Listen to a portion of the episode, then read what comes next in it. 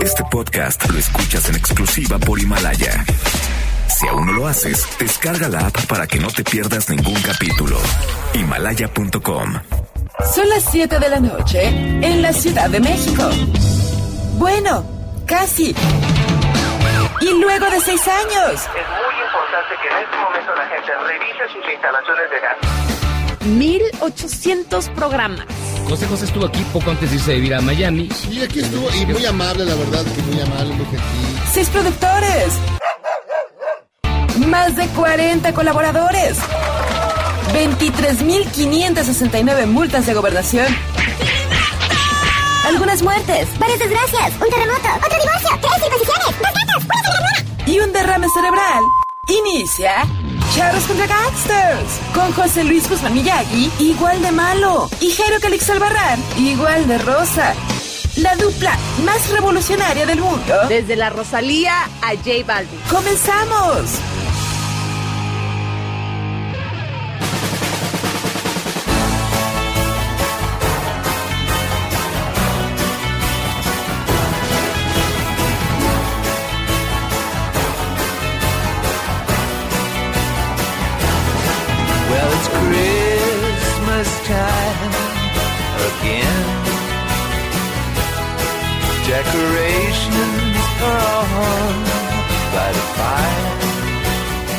Hola, ¿qué tal? ¿Cómo les va? Muy buenas noches. Yo soy José Luis Guzmán, mejor conocido como Miyagi. Está usted escuchando ni más ni menos que a Tom Petty and the Heartbreakers. La canción se llama Christmas All Over Again. Porque pues estamos ya unas horas, mi querido Jairo Calixto, de que sea Navidad. Bueno, Sí, Nochebuena. ya, ya se escuchan a lo lejos uh, a los animalitos voladores. Los animalillos. De ese señor uh, regordete, rechoncho, se viste de rojo. Y que se llama Chancha Claus. El Oigan, y fíjense que tenemos un, un WhatsApp 55 30 19 10 41 55 30 19 10 41 para que nos escriba, a ver si le contestamos. Y también donde se escucha en el 102.5 de su FM y en www.csms.com. Hoy tenemos un gran programa, mi estimado Jairo Calixto. Así, tenemos grandes invitados, grandes momentos, aportaciones fundamentales en la vida de los pueblos.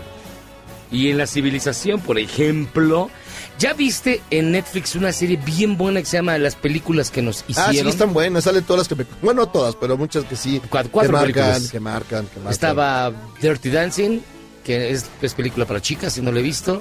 ¿A poco no has visto esa? Ay, No. ah, en su momento no la fuiste a ver al cine. Todo el mundo fue a verla al cine. Está Dirty Dancing, está Todos queremos bailar como aquel. Die Hard, Duro de Matar. Es así, que a poco no. Es- Está Cazafantasmas y está... Falta una, eran cuatro. Pero bueno, ahorita me acordaré. Y todo esto porque fíjense que aparece ahí Andy Hudson en, el, en el documental. Y nosotros lo tuvimos aquí. Acá entre nosotros, nos sacó, nos sacó el, el champú, sacó chamuco, nos sacó algún fantasmilla interior que te... Y mire, también va a escuchar usted a Catalina Ruiz Navarro con su libro Las mujeres que luchan se encuentran. Sí, es sobre todo un tema... El ¿A que a tema... ti te gustó ese, no? No, es que es muy interesante porque, digamos, hace un resumen, un recuento y te ayuda a entender lo- todo lo que es el feminismo a lo largo de su historia, que es por eso es un libro bastante grueso y pesado, pero aún así es eh, muy amable para, para su entendimiento, su lectura. Y el doctor Zagal, que de esto sabe mucho porque es casi casi tan viejo como los papas, va a hablar del diablo, Ya pensé que iba a decir que era también como el de... casi tan viejo. Y Adrián Más vale el de... Más sabe el diablo por viejo que por diablo. que por Zagal. Que por Zagal. Y Adrián Oñate trae este, al embajador de el Sahara Sí, español. nos contó ese- la maldición del litio. Es lo que yo les digo, pero pues, no me hacen caso. cerca. Y miren, hoy tenemos un gran estreno en este programa. A partir de hoy, durante todo este periodo, un periodo vacacional, les vamos a enseñar 50 años de número uno en Charlos contra Gangsters. Es decir, ustedes van a escuchar 50 años de música, puros números uno, en una especie de collage bastante interesante. Y hoy va a escuchar usted el del 70 al 74. A ver cuántas canciones puede ustedes este, reconocer, cuántas puede usted identificar. El collage completo, para que se den una idea, dura 13 minutos y eso que nada más retomamos el fragmento Eh, donde viene el nombre de la canción. el nombrecillo, nomás porque... No, son, son muchos. Es que es mucho, ¿no? No pues, eh, una pesadilla, pero mire, y así vamos a ir 70, 74, 75, 79, 80, 84 y así hasta llegar al año 2019 en un megaproyecto casi titánico casi casi producido por, por James Cameron, pero realmente armado por mí, a por si no, Juan a Carlos. ver si no se hunde como el Titanic. Que va a estar bien bueno. Y después usted las va a poder escuchar todas y luego las va a poder descargar y luego las va a poder escuchar por año. Está bien chido. Está bien bonito. No las has podido escuchar todavía. Te vas a sorprender, Jairo Calixto. No, no, a mí lo que, lo- bueno, voy a ya después hacer una, tender, es decir, todos esos primeros tienen, hay una línea que los discursiva, algo, o son que locuras los- que van saliendo porque la gente No, se pone de son los que forma. llegaron. Pero es muy curioso cómo va cambiando la, cómo va evolucionando la música, ¿eh? Pero la gente sí va, se va, se va, se va incorporando según Y las modas, las modas, las modas. vas escuchando música que definió momentos, épocas, este... Hay mucho What Hit Wonder que seguramente. ¿Sabes cuándo? En los 70s. Hay mucho. Muchísimo What Hit Wonder. Pero luego vienen los 70, los principios de los 80s es cuando había mejor música. Sí, pues es que tiene. 80, 84 sí, está bien bonito. momento, porque se juntan varios, varios, varios fenómenos ahí, Y varios el, géneros. y el peor año, sin duda, el 89. De verdad, toda la música del 89 está fea. La que llegó a primer lugar, aclaro. 89. Por ejemplo, ¿quién fue? Nació Taylor Swift. Ah, no, bueno. Estaba este. Eso ya no, destruye ya no, todo. Ya no, ya no este, rompas más mi pobre corazón. Es del 89. La de No me Icky digas. Bricky Heart. Maldita. Y sigue vivo. Y sigue vivo. Y sigue vivo esa maldita rola. Y sigue bailando. Entonces, JJ ¿qué le, eso. qué le pediste a Santa Claus mañana? Yo le pedí la paz entre los pueblos, que no haya polarizaciones, que todos nos querramos, Ay, que no, nos demos besos. No, papi. No, no, ya en buena onda, ¿qué pediste, güey? No, pues, eh, eh, ay, no, pues, que no haya derechairo, dice. Eso es imposible. Y bueno, que bajar una nave espacial y se los llevara a todos. No, pues algo muy sencillo. Ay, ¿qué será? Pues algunos... Yo pedí unos tenis, güey. Te, soy muy ¡No honesto. manches! O sea, yo sí soy terrenal, de verdad. Mira, Ah, o sea, una cosa pedí unos tenis, chuchú, para estrenar el próximo año. de esos, Mira, como- estos ya están rotos. esos Mira, que brillan, en mira la- mi que dedo. brilla cada vez que pisas. No, Mira mi dedo, mira, mira. no manches. Mira mi ¿Qué dedo. onda, Miyagi? Mira, aquí, aquí se ve más, güey. Y, y eso que eres el ocho nóminas, ya le ganaste. le ganaste al checo. ¿Qué haces con tu dinero? Ay, lo tiro, lo tiro. Lo Mujeres tiras y en- drogas. Ah, no. simplemente. Eso es lo que la mayoría de la gente pide. Para, con drogas y dinero. Sí, drogas y, y mujeres. mujeres y orgías. No, hombre. Pues bueno, mire, es un gran programa. Así que, ¿qué le digo? Vamos, estamos, estamos celebrando el final del sexto año de Charlos contra Gangsters. A partir del 1 de enero cumplimos siete años. Siete años de una, re- de una renovación constante. Los únicos que permanecen somos este ¿Tú y yo? tú, yo, Ana y Benjamín. Benjamín. Todos los demás se han ido- se han ido paso. Han sido, subiendo. han sido aves de paso. y otros muchos que por ahí quedaron, que se quedaron, se fueron a un lugar mejor. Luego nos llegaron y igual se quedaron, llegaron un poquito más tarde, pero se quedaron mejor. Otro ratito, luego se fue. Hasta Siete Memo. años. Siete años de Charlos contra Gangsters. Así es, así es. Así que vamos a hacer una pausa y vamos a regresar con lo mejor de este que es el mejor programa de la radio. Y no se puede perder su mix de 1970 al 74. Va a estar bien bueno. Así que pausa. Vamos y venimos.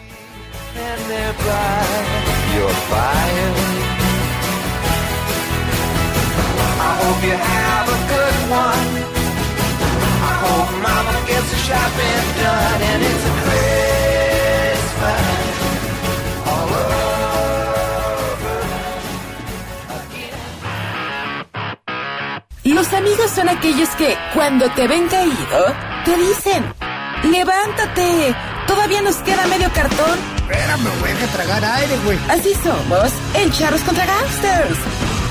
Regresamos. Este podcast lo escuchas en exclusiva por Himalaya. Si sientes feo cuando me voy, ¿qué sientes cuando... Regresamos a Charros contra Gangsters?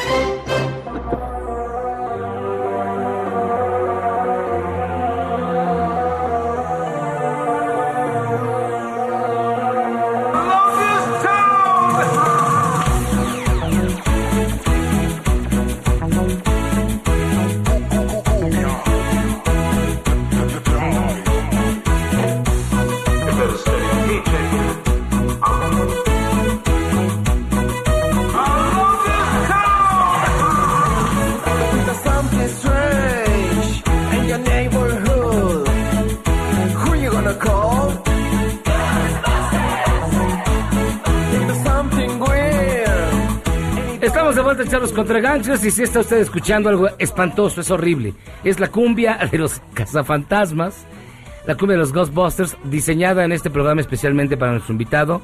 Ernie Hudson, bienvenido. Welcome. No. Thank you. Dijo gracias. y nos acompaña su traductora que es anónima, ¿no? Gaby García. Gaby García, muy bien. Eh, es un gusto de verdad que estés con nosotros. It's really a pleasure to be here with us. Well, um, gracias. Bueno, You eso- es, es- es hombre de pocas palabras, entonces la pregunta que sigue es, ¿cuántas veces has estado aquí en México? How many times have you been in Mexico? Five times. Cinco veces. First time in Mexico City. La primera vez en la Ciudad de México es esta. We shot Dragon Ball Z in Durango. Grabamos Dragon Ball Z en Durango. Ah, pero no solamente has hecho cazafantasmas, tienes una carrera muy You grande. have a, a large career other than Ghostbusters. Yes, um, Congo. Congo. Um, the Hand that Rocks the La- la Cradle. Brandon Lee, um, Brandon Crow. Lee, yeah, the El Crow. Cuervo. The Crow. Oz. The series Oz. Oz. Ahí se murió Brandon Lee. Ahí se murió Sí, Brandon Lee. Miss Congeniality. Mi escoge- Sí, Mi simpatía. Mi simpatía. The- Sí, me acuerdo de claro. eso. Ah, claro. Yeah, the, the substitute. La sustituta. Uh, yeah, uh, Grace and Frankie now. My friend Frankie. Um, yeah, um, uh, many years, 50 years. 50 años. De todas tus películas, ¿cuál es la que reco- recuerdas con mayor cariño? movies, what, which one is the, the one you remember more? The one that I got paid more. Por la que me pagaron más. ¿Qué fue? Uh, the um, well, the um, Ghostbusters actually. La de Ghostbusters. And Congo paid well. Y Congo también pagó bien. Al final, ¿no odias la canción de eh, Ghostbusters? ¿No la odias? Don't you hate the, the theme song of Ghostbusters? No, I, I love the song. It's No, very. me encanta la canción. I never got tired of the song. Nunca me canso de la canción. The song. Uh, really? Yeah, people love the Like- song and the movie. The song was as important as the movie in a way. No, a la gente le gusta la canción tanto como la, la, la película. Es una parte importante de la película. Incluso con en esta versión cumbia. Even with this weird version. Uh, well, it's, it's yeah, it's um, Cumbia version. Ghostbusters is no longer what we made. it's Ghostbusters what the fans ya have no made es lo it que le hicimos now. nosotros, sino lo que lo han hecho los fans. They've turned it into very different. All over the world, there are Ghostbuster chapters in every city in Europe, Asia, Africa, everywhere. Este, los fans han convertido en muchas cosas diferentes a lo largo de todos los países, no importa dónde vaya, siempre hay una versión diferente de los Ghostbusters. ¿Y cuál fue la experiencia de grabar El Cuervo? uh, shooting the Crow? The Crow was. Um, I knew Brandon Lee eight years before we did the movie. Eh, conocí a Brandon Lee ocho años antes de hacer la película. He was a good friend and Era a un buen amigo mío actor. y un gran actor. And it was tragic when he Y died. fue una tragedia cuando murió. It uh, broke my heart, Me and partió el it corazón still is y difficult. aún es difícil. ¿Y cuál fue tu mejor experiencia dentro de filmar Ghostbusters? Which was your best experience while shooting Ghostbusters? I, I think um, Creo que watching Bill Murray act, Ver a Bill interact Murray with his fans, interactuar con sus um, fans see how much the fans loved him y ver and how todo he, lo que lo quieren los fans y um, cómo how he related to them. Y I cómo se learned relaciona con a lot about dealing with, uh, the fan reaction. aprende mucho sobre cómo reaccionar cómo reaccionar a la reacción de los fans. And in real life, have you ever seen really a ghost? I think so. Yeah, que sí. I think so. Yeah, ghosts. Um, their impressions you're not sure you can't explain. Eh, los So- fantasmas son una impresión que no puedes explicar claramente. Perhaps ghosts. I, Quizás I don't believe ghosts can operate in the physical realm. no creo que los fantasmas puedan, puedan trabajar en el en el plano físico, pero But ghosts definitely occupy and terrorize the Pero- mental realm. Pero sí están presentes y So there are ghosts all amongst us that scares us to death, los fantasmas and que we están try entre to nosotros y nos incorporate it, asustan. but y que it's in our minds. tratamos de and it's in the están en nuestras mentes y en el espejo. Se está buscando una nueva versión para Ghostbusters y está va, va a estar. Yes, they're shooting now in Canada, Están grabando ya en Canadá and uh, it'll come out in uh, y June va a salir 2020. en Are you gonna be there? del 2020. In the film? Well, um, we've negotiated, but we haven't Estoy signed the, pero no hemos the bottom line, and Firmado. until until we sign, uh, I think so. Please be no there. I think firmamos. so. Yes, yes. Yeah. O sea, es You have to be there. Espera, Perdón. es sorpresa. Va a aparecer ahí. Ahora, eh, ¿alguien aquí recuerdan en el Twitter que estuviste en Oz de, de HBO? on Estuviste ahí. Bueno, esa experiencia de ver una serie fuerte, ruda. a, a harsh series. was harsh. Um, Oz. Yes. Oz was um, groundbreaking. Um, Eh. it really es una serie innovadora. difficult uh, themes, Fueron stories. temas difíciles historias people. complicadas. Uh, prison is um, very, very difficult, but I, I was the un tema muy warden, so I enjoyed working on Pero disfruté um, trabajar. on the series. But it was uh, it was hard to for me to watch. Pero fue una serie difícil de ver para mí. Yeah. Eh, la gente eh, nos escribe después de ver tu fotografía que estás muy bien conservado. They say you age ve- very well. Uh, May, I- may, may- may I ask you what's your age? How old are you? 73. 73 años. Of course not. Nah, you're, you're joking. Oh, you got you're joking. You're being nice now, but uh, siendo amables. pero 73. Uh, 73. 73.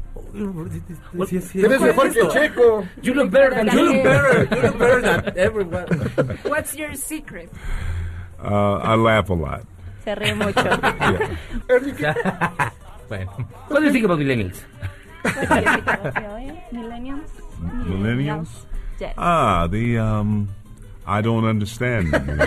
No los entiendo. but that's um, my grandmother died at Mi 85. murió and cuando she told me y me dijo it's important to que es importante die because you reach a point when you don't porque llegas a un understand. punto en el que ya lo entiendes.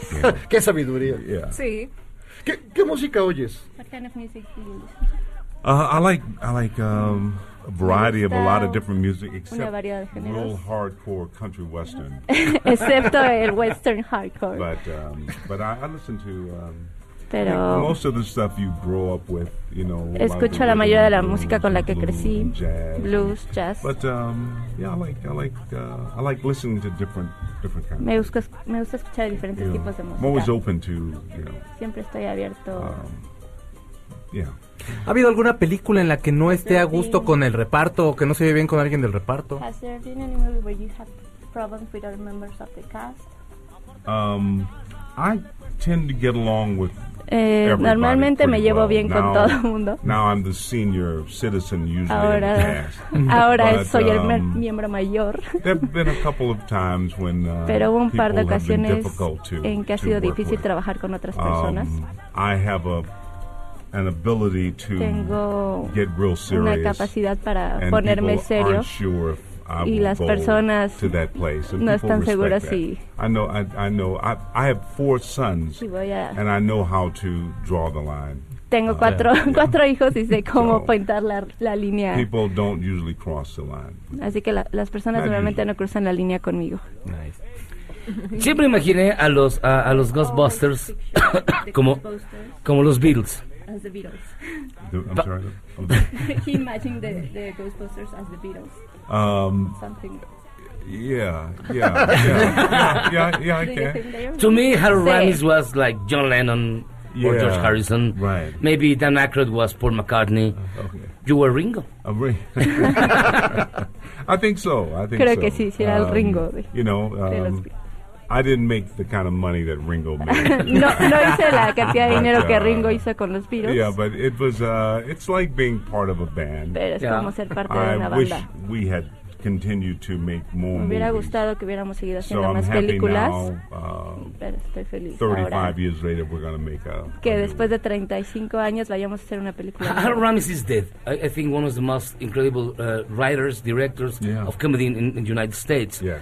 Uh, what do you think of, of him now? Digo, ¿qué, cre- ¿qué piensas de él ahora?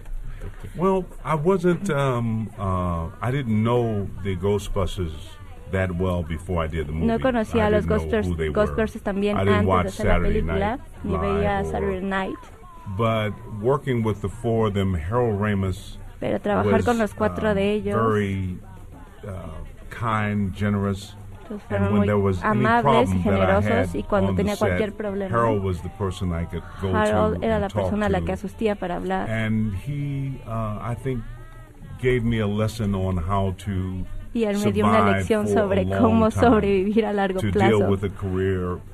para lidiar con esta carrera durante toda mi vida en lugar de dejar que las cosas me afectaran emocionalmente credit him for y le, le doy crédito por todos los años que he sido capaz de, de tener esta carrera. Aprendí mucho de, very- de Harold. um. Siempre me cuidó y siempre tuvo tiempo para mí. A lot of fun to be with, but Murray he had his Era moments. muy divertido, pero You know, tenía sus momentos. Different persons would show up at different times. Um, and uh, uh, Danny Aykroyd was um, Danny was was very nice but busy. era But muy amable, Harold pero siempre ocupado. always Pero took time. Harold siempre tenía tiempo. They were they were stars when we did the movie, Ellos ya and eran I estrellas was cuando just hicimos las starting out in my películas y career. yo apenas estaba comenzando mi Harold taught carrera me a lot. y Harold me enseñó mucho. ¿Te gustó la versión más reciente de, de los- de Ghostbusters?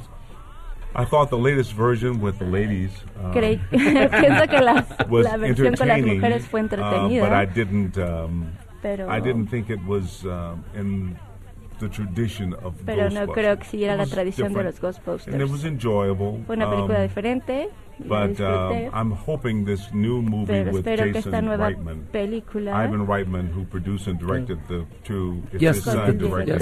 I hope this is more anteriores. what the Ghostbuster fans expect. sea más como lo que esperan los verdaderos fans de los Ghostbusters. Ah, qué cosa. Oye, ¿has comido tacos? Have you eaten ta- tacos? I haven't. I plan to eat some Tengo before planeado I leave uh, comer Mexico unos tacos I- antes I de irme so de la. Ciudad de México, pero no los he comido. Te recomendamos los de pastor. Eh, de suadero. pastor, Suadero. Oh, okay. The uh, well, this is my translator, so she'll have to show me the way. Ah, I'll batch. They, they are so fresh that still barking. So they're great. Oh, great. Great, Good. yeah. Good. Te daremos recomendaciones. Y Ernie, vas a estar aquí para la uh, You're tengo going que- to be here Unboxing Toy Convention. Convention. yes. Um, for Sí. for through Sunday. Yeah. Yes. Yes, through Sunday we'll be Hasta el here. domingo vamos a estar aquí. Saturday, uh, Saturday, Friday. Sí. What is this? 2, 3, Dos, tres y cuatro de agosto. en 2, Sitio 3 y Banamex. 4 de agosto en el City Banamex. Mañana Yes. abrimos ya a las I 10. travel a lot. I'm a little confused. as to He viajado mucho, entonces estoy un poco confundido. Y vas a encontrarte con tus fanáticos You're mexicanos. going to meet your Mexican fans. Yes, yes. It's um, Sí. it's always fun meeting fans. Siempre es divertido the movies, conocer fans que ven las películas, stories, escuchar sus uh, to see their historias little children dressed in their y ver a sus hijos outfits, pequeños disfrazados de Ghostbusters parents who y took ver a them to los papás when que they los were llevaban a, la- a las películas Um, cuando eran it pequeños. crosses all generations. Es and, algo uh, que va por love todas las generaciones y me encanta conocer a los me. fans. Es un Supongo que para cuando mí. lo viste en Stranger Things, esta serie de Sí. en la temporada 2, yo creo que te, te emocionaste como todos nosotros. Did you get excited when you see them on Stranger Things? Yeah, Stranger Things. The um, the the I don't know his name. The No black sé cómo se llama. Dustin. Es Dustin. He um he apologized. He was so embarrassed because Se disculpó, on estaba the muy apenado said, porque I don't en want to el, be en the el show dijo que él no quería ser Winston, So, uh, but he said it's not my fault. They wrote pero it. dijo, So- no es mi culpa, me. But uh, it's a wonderful show. It's a wonderful pero es show. un show maravilloso. I'm very very proud of him. Es un poco decepcionante no verte con el uniforme, It's disappointing to see you without the costume. pero eh, en- cuando vayas eh, con los fans, ¿y te vas a poner tu When uniforme o no? At, the mall, you're going to be wearing your I, overall. I wear the costume Hoy, when I take photos. hoy utilicé but I el don't wear the disfraz costume cuando tomé mis fotos. normally Pero normalmente no utilizo el fans. disfraz cuando estoy en la mesa or porque algunos fans no son fans de So, Ghostbusters um, sino de otras so I- I, películas. just, it's just me. Okay, okay. But when they when we take photos, Pero cuando tomamos fotos- costume on. I have the costume out um, outside there in the car. I think. So I, Ya lo trae puesto sí, traigo, el traigo mi disfraz en el coche. Ernie Hudson, muchísimas gracias por estar con nosotros, de verdad. Podríamos estar platicando contigo todo el día, pero nada más dura dos horas el programa. Thank you so much. It's, it's been an honor to be Muchas here gracias, ha sido un uh, estar thank you for aquí con the time. ustedes. Gracias por darme el tiempo. Gracias de verdad por estar con nosotros. Muchas gracias. Thank you very much. Hacemos una pausa y regresamos. Este es el mejor programa de la radio. Y no lo digo yo, también lo dice Ernie Hudson, ¿verdad que sí? Yes, yes. Ah, claro, ya. Of course. Eh, Esto es Charlos contra Gangsters.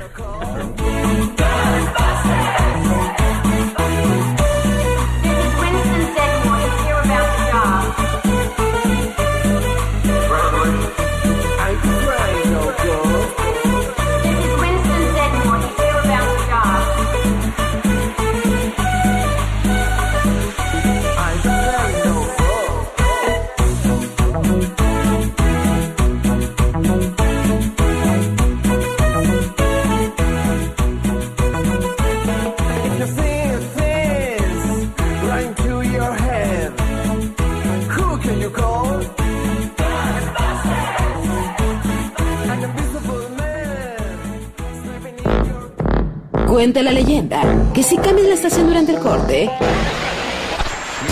por la noche escucharás un maratón con las canciones del Julión.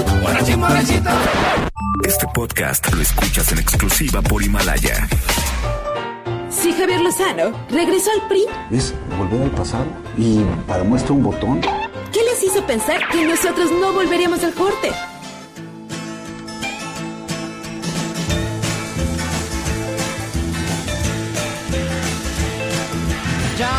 The basement mixing up the medicine. I'm on the pavement thinking about the government. The man in a trench coat, badge out laid off, says he's got a bad cough, wants to get it paid off. Look out, kid, it's something you did.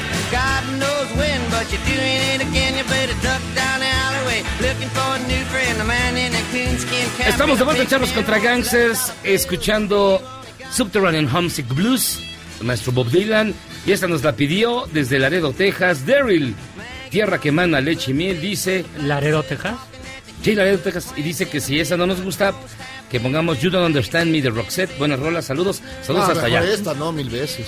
Está bastante bueno. Oiga, ¿cómo está usted, doctor Zagal? Ya se le quita el miedo, no pasa nada. Nah, no pasa nada. Nah, Oye, ¿ustedes han perro visto que la no serie muerde. de Lucifer? Sí. De la serie. La serie. Sí, sí. Sí, no, sí, no. ¿Tú has visto Lucifer, Jairo? Personalmente, no.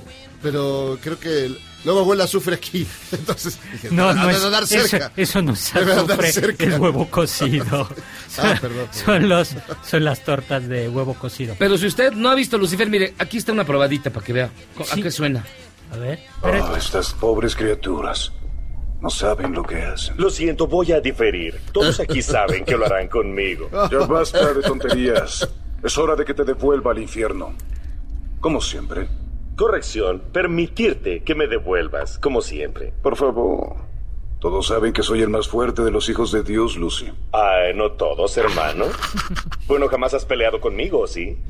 ¿Quieres intentar? Sabes muy bien que los seres celestiales no tienen permitido interactuar aquí, en la Tierra, así que hay que irnos. Es peligroso para la humanidad ser expuesta a la divinidad. No me sentaría en Ay, no ese mames. sofá, dejé mucha divinidad ahí. No, no le falta, no le falta cesear. Ya tomó, ya tomó usted eh, un vaso por donde anda, mientras usted ve al tlacuache de Veracruz. No, es muy buena, es muy buena. Yo Oh, me he qué divertido. En el, en el 2016, no, le- bueno, qué comenzó caramba. muy bien. No, pero es que hay que oírla en inglés. Caracoles. Sí, bueno, es que esta es de Esta es, bueno, chispas. Es Eugenio Derbez, ¿no? No, es muy buena, ¿no? Se llama Lucifer Morningstar. Es el, nombre. Ah, bonita. 2016 le fue bien al principio, pero luego ya le fue bastante regular, por así decirlo. Ya se fue de, este, abaratando. Pero ¿no? yo creo que es bastante buena la Ah, idea. está la, bien. la- la idea es que Lucifer un día se aburre del infierno Y decide reinventarse en Los Ángeles, donde... Es otro infierno. Pues no, porque él llega, tiene un centro nocturno de estos que visita aquí Miyagi. No, el de Lucifer es mucho más elegante. Sí, no, sí, es- el mío es de rompe y rasga. Sí, no, no, no, el de Lucifer El de toca la guitarra, digo, toca el piano. No, pues bien es, el es piano. Lucifer, o sea, es... Lucifer. ¿Usted qué con- esperaba? o sea, Que- consigue todo elegante, distinguido, habla con inglés eh, de Inglaterra, Sí, sí. siempre tiene dinero, etcétera, etcétera. Eh, Pues, y ¿qué vienen esperaba por él. usted? Y vienen Pero, por pero él. no pueden aparecer chayotes, ¿no? No, al final, bueno, vamos a spoile- spoilear un poco. Al final se va, se enamora, ah, le interesa, eh, se enamora de una detective y le comienza a interesar esto de resolver eh, crímenes y va haciéndolo, va haciéndolo bien. Pero eso da pie a los nombres de Lucifer, ¿no? A ver qué nombres tiene Miyagi. Uy, Satán, el diablo, Mef- Mefistófeles, Belcebú. Belcebú. Bueno, vamos viendo así como, Este, como los primeros. El chamuco, ¿no? el, patas de cabra. Lo primero es cuando aparece en la, en la Biblia por primera vez el demonio. ¿El demonio? El demonio, El demonio azul, aparece rojo. del Génesis. No. ¿No es, no- no es el enemigo, no? No aparece No, como primero es, este, aparece bueno, como ¿no? serpiente. Los los biblistas dicen que no es Satán, sino aparece la simplemente la serpiente. La primera vez que aparece es en el libro de Job, donde aparece con el nombre de Satán, que quiere decir algo así como el adversario. Otro nombre eh, muy interesante es Diablo, que viene del griego y que quiere decir algo así como eh, el acusador, ¿no? Lucifer, yo creo que es el nombre más bonito, viene de el portador de luz. Porque hay que recordar que en las tres grandes religiones, que son el, eh, abrámicas, que son el Islam, el cristianismo y el Islam, eh, Ya dijo el Islam dos veces, güey. Islam, judaísmo. Dijo Islam, islamismo y Islam. Bueno, Islam, judaísmo y cristianismo. Eso, está bien. Aparece el bueno, aquí tenemos al demonio. Él es el acusador. ¿Dónde está usted con dos enemigos? Es un traidor. Exactamente. Luzbel? Eh, Luzbel es también otro nombre que aparece, no aparece en la Biblia y que significa la luz bella.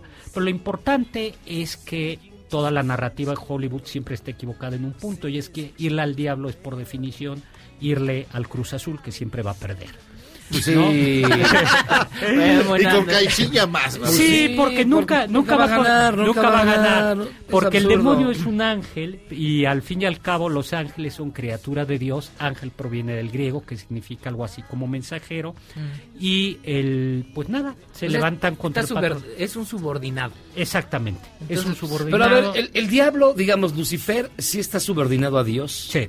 Siempre. Siempre. Es decir, se rebeló contra Dios, pero bueno, es como rebelarse contra el jefe que tiene el presupuesto, yo manejo el internet, cuando yo quiera te Te doy, la- regreso. te doy las claves para el wifi. wifi y el día que quiera te desaparezco. Entonces, mientras tanto, hazme el favor de... Ya, ya está haciendo lástima por el, por el pobre claro, demonio. Exactamente, O eso, el es lo- demonio. eso es lo que hace exactamente la El serie. patas de cabra. Eso es la que la serie. Pero la- entonces, ¿para qué sirve el diablo? ¿Para qué le tenemos miedo si va a perder siempre? Bueno, Para que exista Dios. Exactamente. Si tú eres dualidad. buen- si- no. ¿Cómo no? No, exactamente eso no es el demonio. El demonio no es el principio del mal, no es el dios del mal, sino es alguien que es tonto, torpe, soberbio, arrogante y que se revela contra el jefe. Eres Ah, el diablo. Monreal. No, por- porque, por- porque él, sí está jugando con el poderoso. Es, Pero no lo va a dejar ganar. No, pero- Mira, por ejemplo, ¿has escuchado la canción Mi amigo Satán de Joaquín Sabina? es pésima. No, es muy buena. No, bueno, la- pero la idea es... a ver, la canción es bonita, pero la teología es mala. Sí, claro, claro, claro. No, bueno, es lo una que me canción, si no es un salmo. Pues, oiga, pues si no está escrito con Bueno. matemáticas. Pero entonces irle al demonio es... Por definición, negocio. perder. Es perder. Pero ¿no? en ese inter te pasan cosas horribles. Eh, Digamos, es al que se, se atreve a, te- a tentar- No, porque, a seguir las, porque a ver, las eh, la, ondas bueno, la, la gran, te- la gran teología Ahí están los narcosatánicos. Sí, Sí, pero- la, la teología lo que dice es, en principio el demonio es tan inteligente que va a ir por aquellas almas que realmente, como yo por ejemplo, que somos puros y limpios, Sí, güey. y que y que somos interesantes. Pero Miyagi, que ya está perdido de por A lo sí, mejor en, esta, que es en, estas, lu- en este lugar usted es el más santo que y es- puro. A lo es- mejor. A lo- no, ¿Y pero eso- a ver, Miyagi eso quién es sabe? lujurioso. ¿Y eso quién? Eres lujurioso, arrogante, sí. avaro, No, goloso. no, no, no. No, lo mío no es bebedor. sí, pero tragar no. Entonces, ¿para qué el demonio va a salir a negociar con alguien Que ya está a la que mitad. ya está a la mitad? El demonio voy a- va por la gente que dice, ¿sabe? Buena, Es- santa, pura. Esta persona que sí quiere a Dios, Va que ama a. Dios. Exactamente. Exactamente, aunque hay un momento eh, por Fausto. bien, lo has dicho bien, Sí. lo has dicho bien. Pero nombre del demonio, ¿no? Eh, Pero entonces, ¿para qué sirve el demonio? Si va a perder. el demonio sirve para que Dios se luzca. Esa es. ¿Ya ve? Entonces, Ah, si Es no como los guachicoleros con Andrés Manuel. Eh, sí, Más o menos. Sí, pero la diferencia es que los guachicoleros parece que por momentos que van ganando, ¿no? Y no Pero lo nunca no- van a ganar. Y nunca, bueno, siguen. Pero ya por lo pronto se llevaron chorro mil millones de dólares. Pero bueno. nunca van a ganar. Ahora, el demonio, y esto es bien importante, sufre. Está sufriendo. Eso no es cierto. ¿De Bueno, dónde saca que sufre el demonio? a ver. ¿Cómo va a sufrir si no tiene alma? Porque sufre en el alma. No Pues- sufre pues si no tiene físicamente. por eso, no tiene Porque alma. el El diablo demonio. no tiene. A ver, el, El diablo no tiene alma, digo. No, el, el demonio es un espíritu puro, como los ángeles. Sí, claro. Y su máximo castigo es darse cuenta que se equivocó. Es decir, darse cuenta que está No. perdido. O sea, pero por ejemplo, la próxima vez que venga el demonio y me diga, te ofrezco algo por tu alma, ¿ya no tiene sentido? ¿Qué? ¿Que aceptar el trato? Para ti no. No tiene. ¿Ya para qué? no tiene- Tenemos más de la mitad del, De la, la cancha bueno, ganada. suponiendo que llegue y que te lo ofrezca. En el dudoso caso. eh, en el dudoso No, caso. no toquemos madera, va a ser el diablo. demonio. Va a ser el diablo que a se ver, aparezca. los teólogos, y eh, el teo- los teólogos lo, que decían. Teólogos no, los- teólogos. Los, teólogos lo que decían es que- y dicen es que el demonio, el, su único entre comillas consuelo es que otros sufran como él está sufriendo. Es decir, ya me jodí, Y entonces... Ahora a ver a quién me llevo. Exactamente.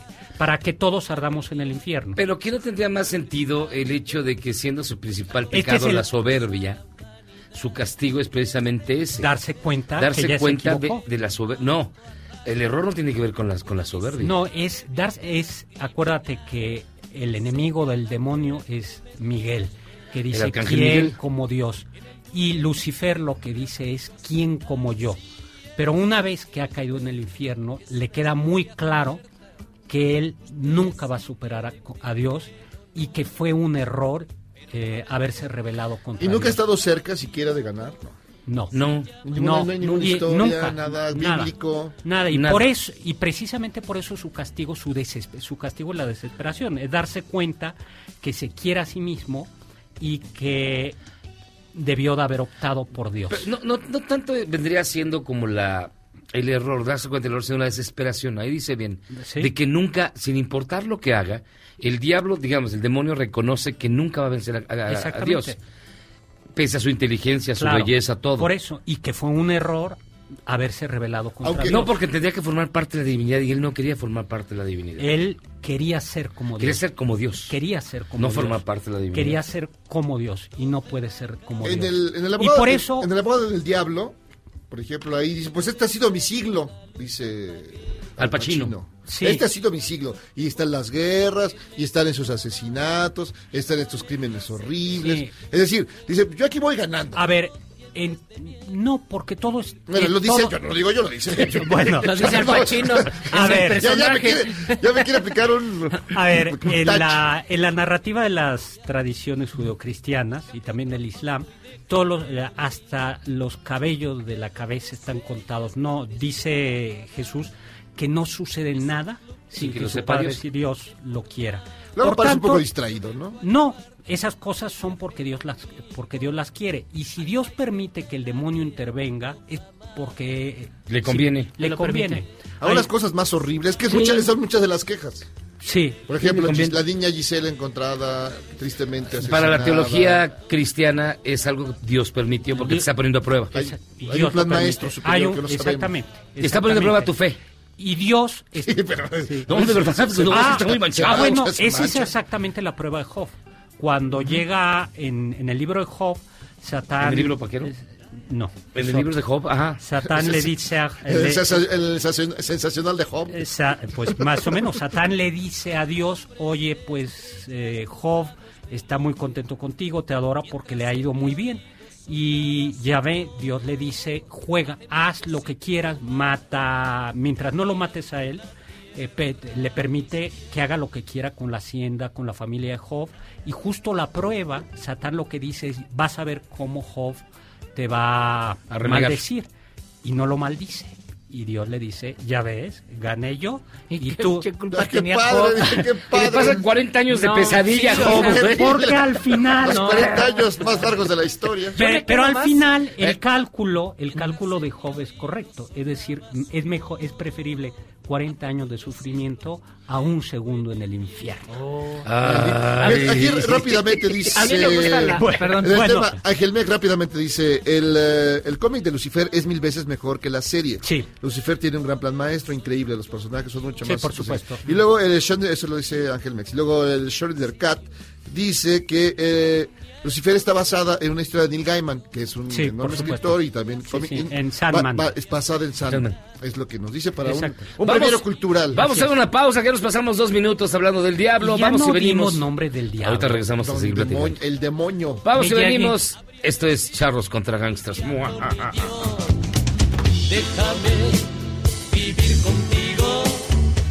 No es lo mismo dormirse al instante que dormirse en el acto. Mantente despierto mientras dura la pausa. Este podcast lo escuchas en exclusiva por Himalaya. Después del corte, somos más políticamente correctos. Todos y todos estamos de vuelta en Charros contra Gangsters.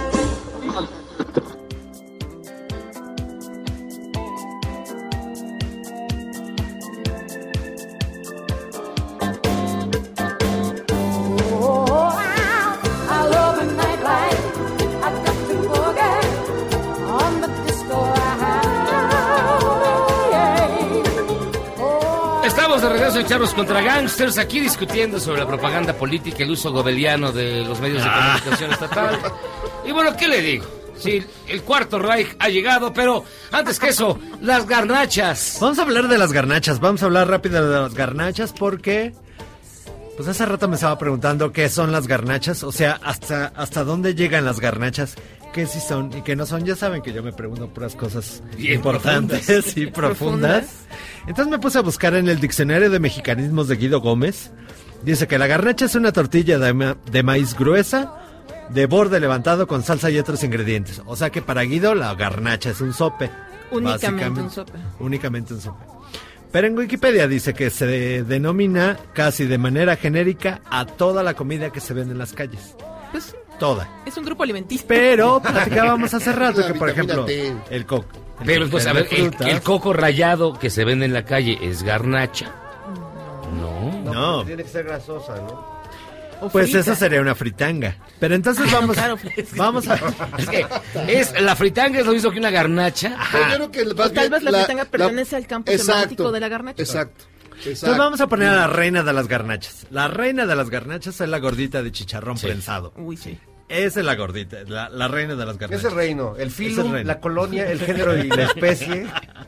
Sin embargo, no todas las gorditas son iguales en el país. O sea, hay las gorditas del norte son eh, al comal, las abren y las rellenan de guisado. Esa sería una garnacha. O en Michoacán son dulces. O sea, la, la gordita en sí, la gordita, la gordita no es una garnacha. Pero la gordita de chicharrón prensado sí. Y las de carnita. Y las de carnitas. La memela. La memela ya es terreno delicado. La memela es una tortilla alargada. O sea, es más Sí. grande que, que todas. Es No, la- depende de qué ¿cuál memela es la- estás hablando. pero cuál se con un guarache? Son distintas. Ah, ahorita te voy a decir. Porque la memela, o sea, la memela solamente se usaba en tiempos prehispánicos para la clase gobernante. Es, es un, como un fifí. Y el guarache fifí. era- ¿Y la llevaban a sus marchas también? Que viene de una, de una palabra que, se, que es tlaxcalmímil, que era la tortilla alargada. Van doraditas con poco aceite, pero esas sí las considero garnachas, ¿no? Es una memelota. El guarache, por ejemplo, no tiene mucho tiempo. El guarache es de 1936 de una señora que se ponía fuera del mercado de Jamaica, esto es cierto. Y entonces hizo este que es como un gran sope y le hacía agujeros para que pareciera guarache. Todavía la venden en el mercado de Jamaica. Los hijos de Doña Carmen todavía venden guaraches originales. La memela y el guarache no, sí, no, no, no, no O sea, la memela es prehispánica y el guarache ya es, ya es este, del, del siglo. XX. La quesadilla, ¿es garnacha o no? La Claro que que sal- sí, sí. sí, sí, completamente. O sea, sí, o sea, sí es dobladita así al comal con, no sé si a lo mejor en casa no, a lo mejor una quesadilla casera no, pero un puesto de quesadillas en un tianguis, O sea, sobre si es frita, si es frita, yo creo que eso sí es garnacha. yo también. Como los pambazos, un pambazo sí es una garnacha, ¿no? La contamos. Ah, el pambazo, el pambazo sí es garnacha, pero es de, es de trigo. Y los... Pero se venden en los mismos puestos. Los pambazos son muy buenos, la verdad. Los pambazos son muy buenos. Y el tubérculo poblano Ese no. frito. O sea, el, el, el, el pambazo que viene del pan es, es el, el típico platillo español que después aquí en México se pone con chilito y se fríe. Aunque en. Durango, por ejemplo, es con pan negro. Pero, por ejemplo, Y en Jalisco le llaman torta ahogada. en, en Querétaro es guajolote. El, el- el- El el pambazo. pambazo. Que es distinto de la Y el tlacoyo. La el tlacoyo es, es la garnacha tradicional. Ovaladito. Relleno de haba y de frijol. Ese es lo máximo. Ahora, un Puta, tamal frito. ya, saque, sáquela, saque, sáquenlo con las de Doña. Pelos. El tamal frito, el tamal frito. Entonces yo dije yo, la máxima yo creo, la voy a postular.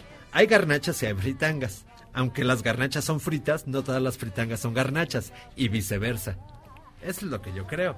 Nos estás volando. Hay garnachas que triunfan y la chicharra. también, por La ejemplo, semiótica de El, la plata- garnacha. el plátano frito con leche lecherita. Con lecherita. ¿Es garnacha Pues o es es que es fritanga? dulce. Es que es postre. Es un antojo. Pero No lo sé, o sea, es que no hay una definición exacta de garnacha. Pero la garnacha Sol- no es dulce. Nunca, solamente nunca Pues es- esa de garnacha, poco a poquito. Solamente podemos, Cacha, güey. Perdón, perdón. solo podemos poner los Galeno. extremos. Gordita de chicharrón hasta arriba de la Sí, garnacha. garnacha total. ¿Y qué? Hasta el la parte de abajo, cóctel de frutas. Cóctel de frutas con granola. Con granola. No, y eso no entonces se de ahí, todos los grupos Garnacha orgánica. Sí. Libre todos de gluten. grupos, sí. Se acerca más a la Pues si no gordita. lleva gluten, no, no Por tendría por eso. qué tener gluten. Ese es el chiste. Yo digo que mi, o sea, mi garnacha favorita es el tlacoyo de haba con nopales. ¿Cuál es tu garnacha favorita, Fernando? Híjole, la gordita de chicharrón. Unas, de, unas que están ahí por la universidad, este, en Viaducto Tlalpan. Como, como que vienes de Cuernavaca, bajas y hay una universidad que es el Unitec. ¿o qué Ah, es, la este, Unitec. una- No, La es la, no, la. Tantito antes, tantito- Hueso, antes de la W. Exacto, qué, Ah, qué buenas son. de chicharrón. Sí, sí, Me sí. pongo de pie. Sí, estoy de acuerdo. La tuya, Marce. La gordita Igual, de la gordita chicharrón. de Sí, chicharrón, la gordita de chicharrón, sí. pero con No. queso Gouda. No. Las No, flautas, pero- las flautas. Ah, Hay Pero flautas. es que las flautas ya son como platillo, ¿no? O sea, no- No, pero las venden por en la las calle, las flautas. Sí, Pero por ejemplo, el taco no, el taco no es fritanga. Digo, no es garnacha. Pero si está no, frita. El taco. No, el taco no, el taco Ah, no, el taco no. no, no, el taco no. Depende si es de El canasta. un taco. El de canasta Ah, bueno, sí. sí, el de canasta. ¿Y el de canasta es fritanga o es garnacha? entonces, Garnacha. Es garnacha mi porque no garnacha está favorita. frito. Ajá. No, sí está frito, ¿no? No está frito. No, no, no. ¿Por qué está así tan grasoso? y tan Sobakea- flaco? es sobaqueado. Porque Sobaqueado. queso vaqueado, nada más. Yo he visto cómo los hacen. Ponen todos los tacos y después le echan aceite caliente. Y otra capa y aceite caliente. Para que se conserve. Acabas de destruir. Ese es un pastel.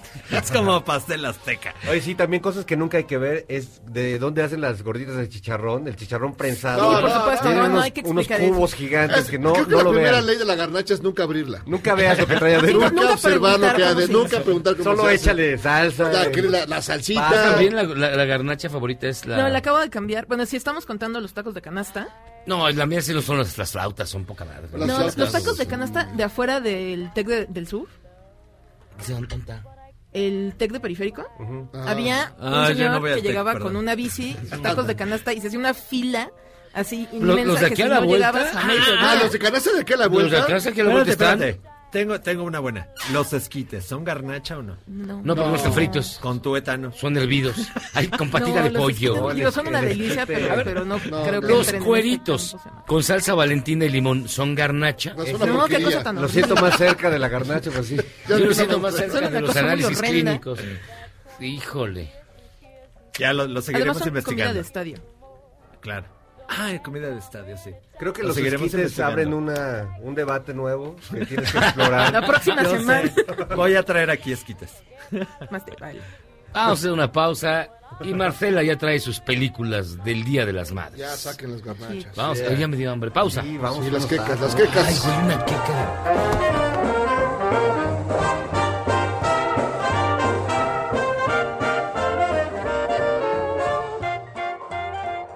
¿Eres un chavo ruco en proceso de actualización?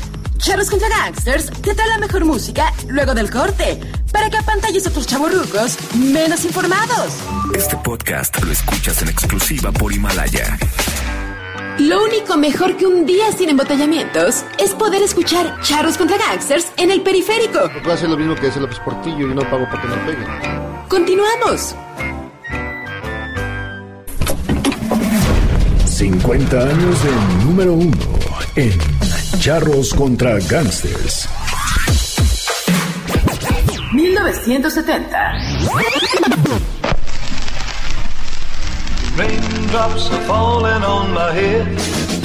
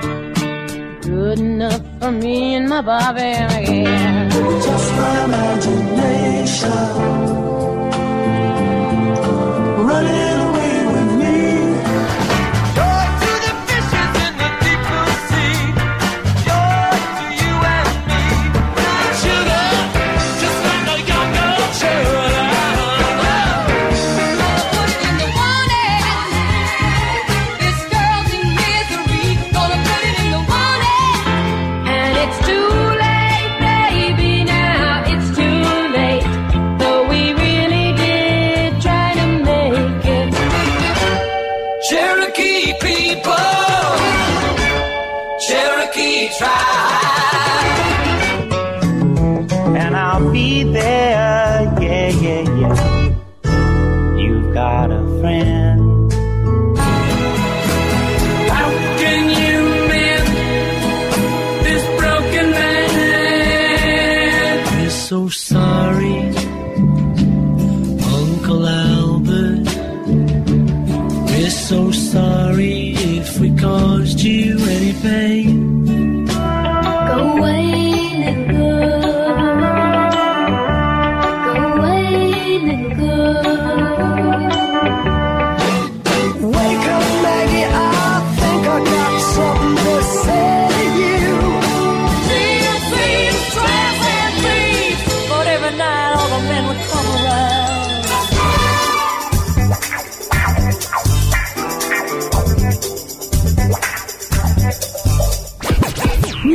1972. So bye bye, Miss American Pie. Drove my Chevy to the levee, but the levee was dry. Oh, baby. Let's stay together.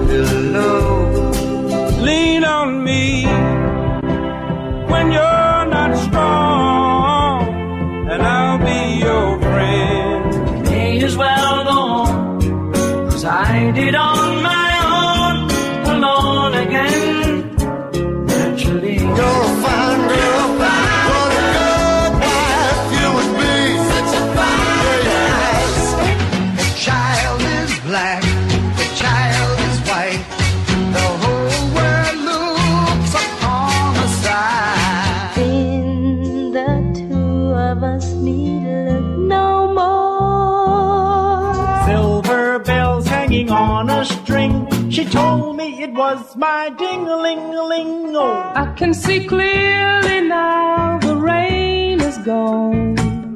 Papa was a rolling stone. Wherever he laid his hat was his home. I am strong, strong. I am invincible, invincible. I am woman. Me and Mrs. Mrs. Jones, Mrs. Jones, Mrs. Jones. 1973.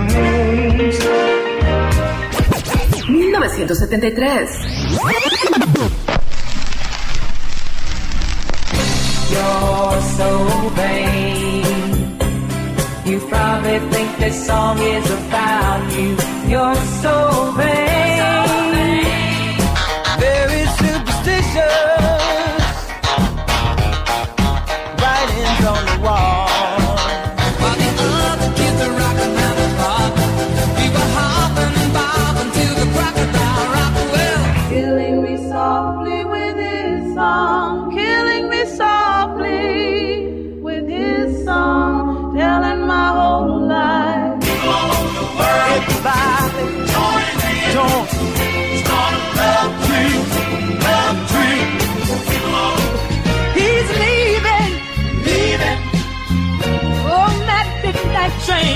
Georgia. Leaving all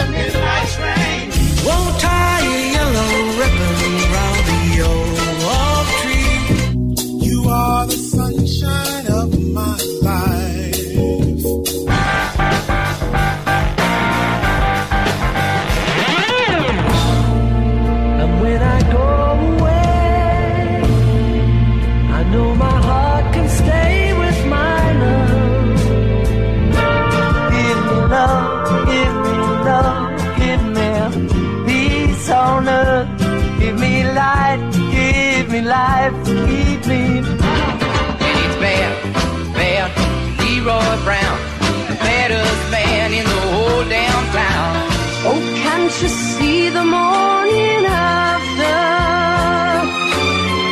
It's waiting right outside the store.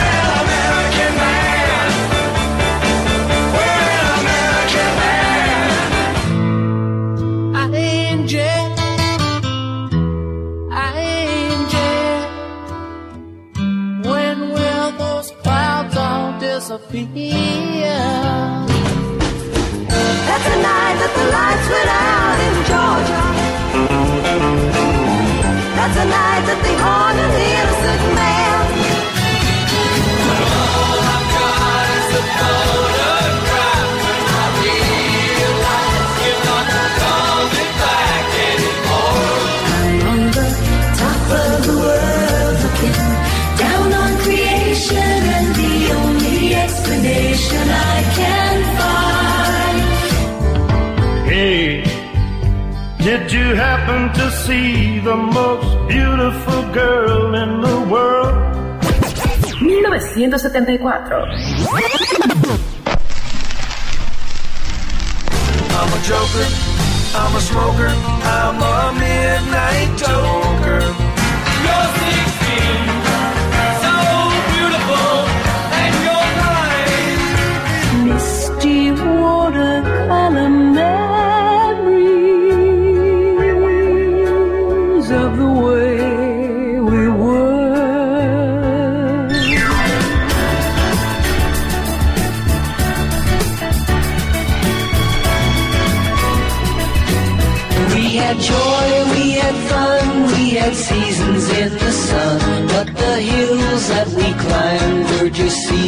out of time.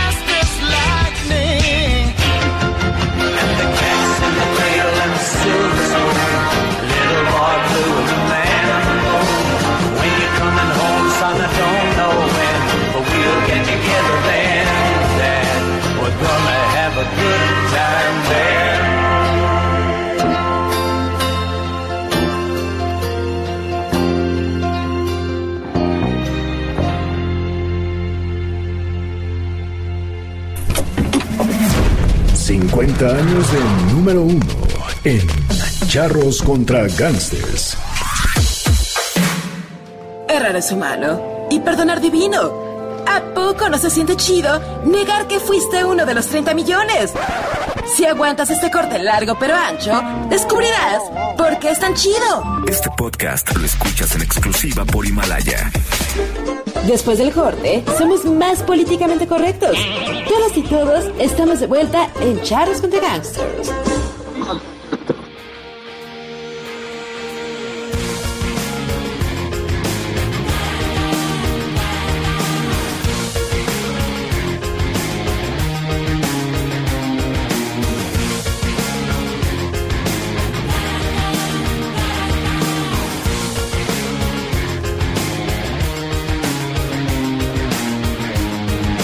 Estamos de regreso aquí, Charles contra Gangsters. Ya después de discutir ampliamente sobre cosas de la vida y la de la muerte, estamos de regreso. Así es, mire, ¿qué estamos escuchando? A los Kaiser Chiefs. La canción se llama Ruby. Ruby. Es buena rola. Sí, sí, sí. Es buena Yo todavía no les agarro bien la onda. ¿A los Kaiser Chiefs? No, no, No, yo tampoco, pero pues espérame. Pero sí, no está mal. ¿Usted qué le parecen, doctor? Bonito, bonito. Una música. con un ánimo. Una música interesante. Fíjense que nos acompañan y de verdad es un gusto que estén con nosotros. Adriana Oñate. ¿Cómo estás, Adriana? Muy bien, ¿y tú? Qué elegante, bien Internacionalista y periodista de. Newsweek México. Así para la gente que nos está viendo en la cámara de streaming de alta definición y rascahuele que tenemos aquí, Ok. ¿de qué estás? cu- ¿Cuál es el, el atuendo que portas? Eh, traigo puesto una melfa, que es la vestimenta tradicional de las mujeres saharauis, que literal es un trozo de tela, son como 6 metros, pero uno se envuelve eh, completamente y te cubres la cabeza también, Seis metros de tela. aproximadamente. Más o menos. Ujú. Nada más le da una vuelta a Luis Miguel, uno de esos, ¿no? Sí, ¿Qué- más o menos. qué Y le, y le sentido- queda rabón. Le queda Y le queda- rabón. ¿Qué sentido y qué utilidad tiene? Eh, pues es principalmente por el clima, o sea, porque ellos viven en el desierto, en el desierto del Sáhara, y entonces gracias a esto también las mujeres se pueden proteger del sol. Y pues también tiene un poco que ver como con la cuestión religiosa, como el cubrirse y tal, pero es principalmente por el clima, para resguardarse. Y para hablar precisamente de lo ocurrido en la República Árabe Saharaui, nos acompaña el primer secretario de la Embajada Saharaui en México, dime si lo digo bien, Hawari Ahmed Molud. Perfecto. Ah, ¿verdad? Pues, Casi, ¿tú casi hablo. Yo soy de allá. Ya, ya puedes optar por la naturalidad saharaui. Este, ok, este, lo, lo- lo pensaré. Cuéntanos un poco, a ver, ¿cuál es la problemática que se vive? Dice, esta es la última, dicen que es la última colonia en África.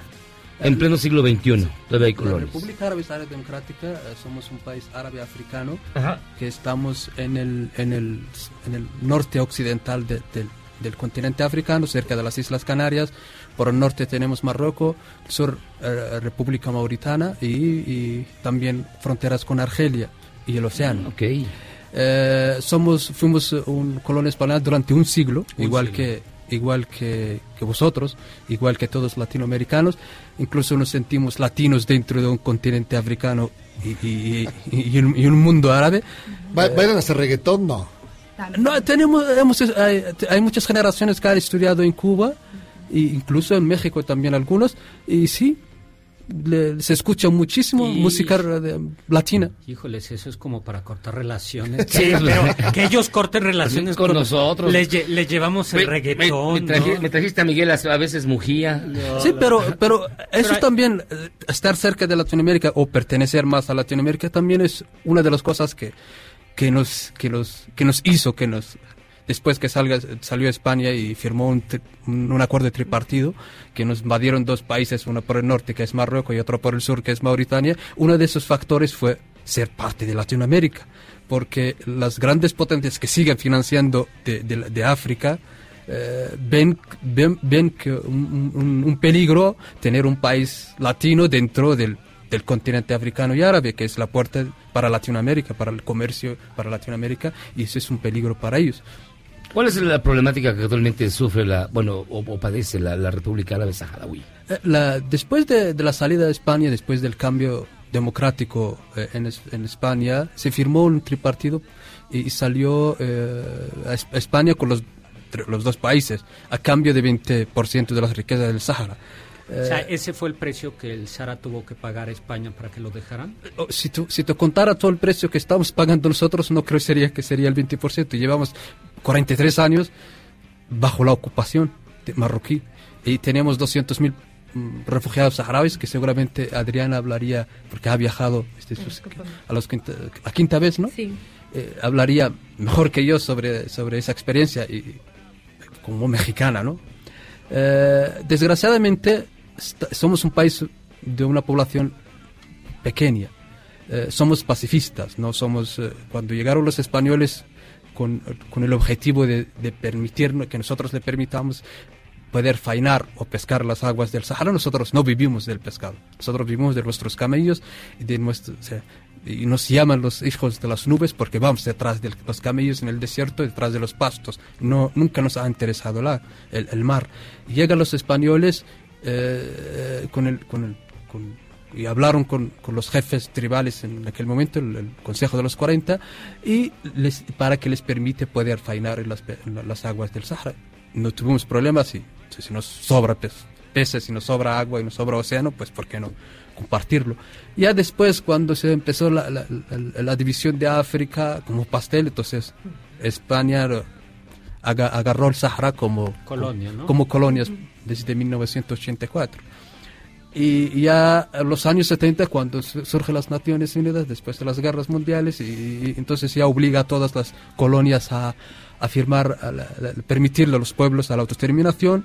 Eh, España estuvo de acuerdo, pero cuando descu- descubrió más riquezas y fosfato, ya no Ya estamos hablando, ya no, estamos hablando del océano, sino más allá del océano, dentro del desierto, se encontró el, el- uno de los el más grande fosfato del mundo. Entonces los intereses de, de- de la colonia española cambiaron y empezaron a decir a las Naciones Unidas que so- somos una la provincia 53 del, del, del Estado español y que los saharauis estamos de acuerdo que seguir bajo la, la, la- la colonia española y somos, y somos españoles, inclu- incluso nos repartieron a nuestros padres y abuelos en, en aquel entonces eh, el DNI y Ah, pasaporte. le dieron el pasaporte. El Eso- pasaporte español.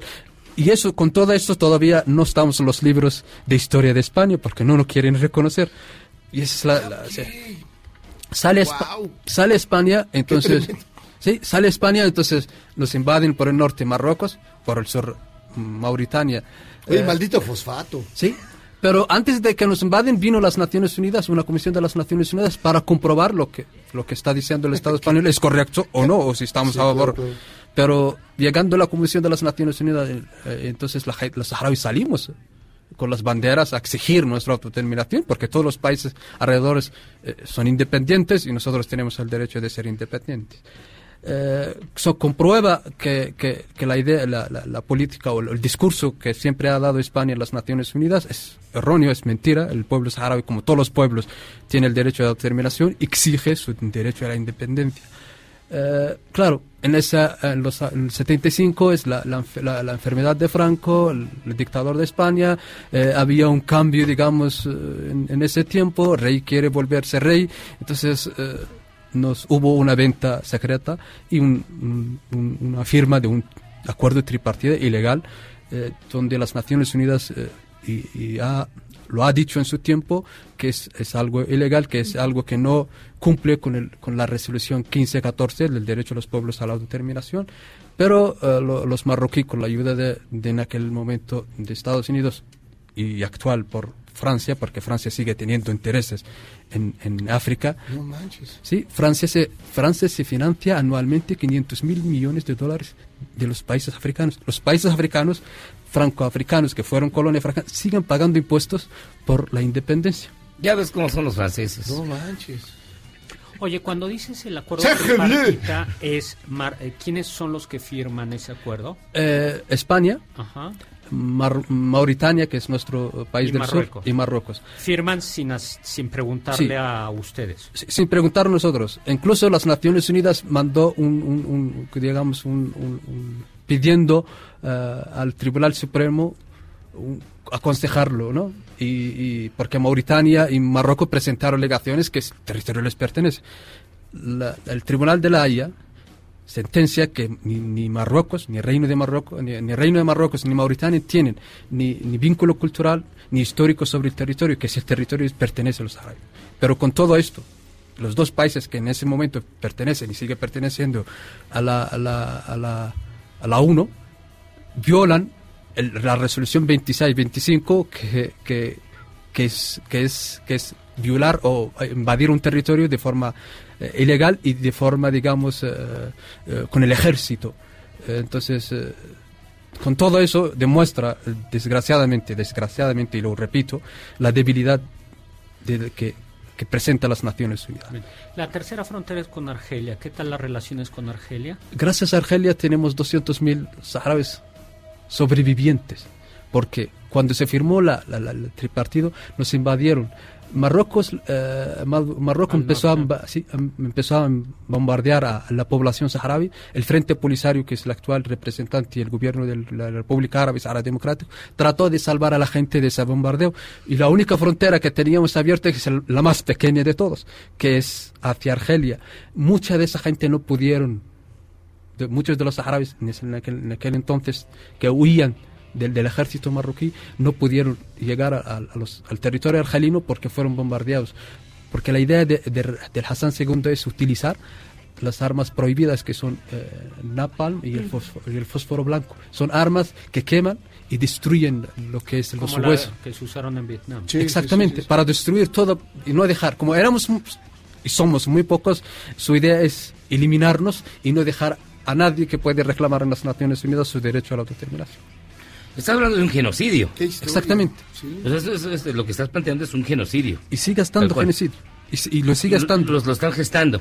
Y lo, si- no, lo ¿Cuántos- han gestionado y lo siguen gestionando. ¿Cuántos, cuántos habitantes tiene la República Árabe Saharaui? Alrededor de un millón de personas dispersas. En los campamentos hay 200.000 y bajo la ocupación hay otros miles y en las diásporas hay otras cantidades. ¿Y cómo es la vida en los, en los campamentos? Tú que lo conoces, este, Adriana.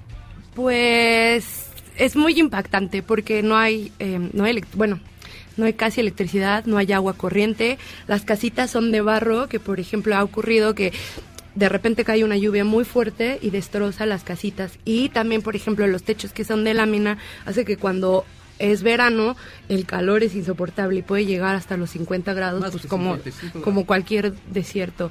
Y a pesar de eso, la gente está muy bien organizada y, bueno, desafortunadamente después de 43 años se han organizado y eh, tienen eh, escuelas, bibliotecas, o sea, es uno de los campos de refugiados en ese aspecto que mejor, entre muchas comillas, están en comparación con otros, claro.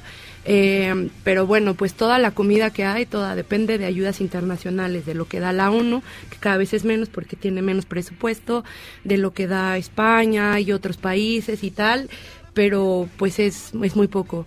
Pero lo que no es muy poco es la soli- solidaridad de la gente que, que de verdad te recibe y te acoge. Yo creía que nosotros, como mexicanos, éramos como muy abiertos y muy cariñosos y recibimos a todo mundo con mucho amor y ellos no la matan.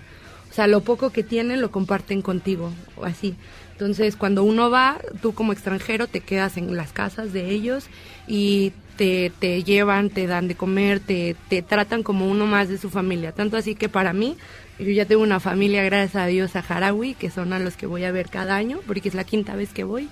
Y, y pues ya, o sea, sobreviven como pueden y con lo que tienen. Y, y pues es lo que hay, así literal. Pero a pesar de eso, los chicos están muy bien preparados y, y hablan español, justo por lo que decía Ja- em, Jaguari, que fueron colonia española, entonces hablan árabe, español y hassanía, que es el dialecto eh, de los saharauis. Los campos de refugiados están en Argelia. Sí, en, en la ciudad de Tinduf, que es al suroeste, más o menos. El, el- el territorio saharaui eh, existe, como habías preguntado antes, eh, está dividido por un muro. Eh, eh, la- las ciudades ocupadas por Marruecos, que todavía existe población saharaui, y la otra, y, lo- y la, y la y los territorios liberados, que también hay población saharaui, y, y ahí están los campamentos. Pero el muro, a lo mejor ustedes, la idea de muro, lo que ustedes tienen es el muro que está construyendo el presidente de Estados Unidos, que es un muro de, de, digamos, de pared grande o de, de hierro o algo así. Es totalmente distinto. Es el más largo y el más peligroso. El- es, estamos hablando de, de, de un muro que tiene, que con- tiene sembrados casi ¿no? 10 millones de minas. O sea, nosotros, somos, nosotros somos un millón. Y si hubiéramos, y si, si tuviéramos una vida de gato, nos sobrarían cada uno, porque el gato dice que el gato tiene siete vidas, nos sobrarían tres minas por cada, por cada saharaui. Y, y nadie en el mundo habla de ese muro. Nosotros le llamamos el muro de la vergüenza. Incluso eh, la propia Unión Europea lo está financiando de forma indirecta ayudando al Reino de Marruecos y ayudando a, Mar- a Marruecos a su, en su política contra la inmigración, pero sabe que, que, que ese dinero va directamente para financiar el muro, porque ese muro necesita un millón diario para mantenerlo. Entonces, como es un muro fuera de, de las fronteras, que nadie habla, que nadie habla de él, nadie lo menciona, entonces no les, les da igual si existe o no existe. Hacia el sur, Mauritania ya reconoció la independencia. ¿no? Sí, después que, después que llegó, llegaron las dos invasiones, el ejército saharaui, el pequeño ejército saharaui, se concentró en primero en Mauritania, que era el eslabón más, más débil de las dos invasiones. Eh, llegaron eh, a paralizar la economía mm, mauritana, llegaron hasta tomar eh, la capital Nouakchott, Mauritania firma la paz, se retira en 1979, en el mismo año que México reconoció la República Árabe Saharaui, es el segundo país después de Panamá, firman la paz, un acuerdo de paz con- con en presencia de las Naciones Unidas y reconoce la República Árabe Saharaui Democrática. Actualmente tenemos unas buenas, re- buenas relaciones con nuestro vecino del sur, que es Mauritania. Pues qué historia. Oye, y, y ya nada más para terminar, ah, ¿hay apoyo, alguna clase de apoyo de parte del gobierno mexicano? México siempre ha sido un país que ha respetado todas esas resoluciones desde que firmó eh, formar desde que firmó para formar parte de las Naciones Unidas. México es un país reconocido y se lo digo siempre a los mexicanos a nivel internacional en su buena política eh, o sea, exterior es respetado. Nunca México y nunca se conoce y nunca se le va a conocer, no importa quién gobierna. Pero México ha sido parte. Es un país de champion que yo le llamo. Un champion, pero un país de champion como Real Madrid o Barcelona o, Ajá, de la Champions, o- ajá. Sí, de los grandes equipos, de grandes, de grandes naciones que saben respetar el derecho de la autodeterminación. Y, si- nosotros siempre hemos sido, y no solo nosotros, ustedes saben más que yo la historia de México. México ha arropado a mí muchas causas y ha estado siempre presente y ha respetado la- el derecho a la autodeterminación. No solo la causa saharaui, también la causa palestina y a muchas causas. Pues Adriana, Oñate, internacionalista y periodista de Newsweek México, Hawari Ahmed Molut, muchísimas gracias por estar con nosotros. Ya llévatelo. llévatelo, No, ya. pues de hecho ya el viaje va a ser, eh, cada año la embajada organiza un viaje, si algún día se, se animan, sería un honor que fueran con nosotros y vieran, em, o sea, em, de viva voz y lo experimentaran la vida allá y pues gracias por habernos dado este espacio.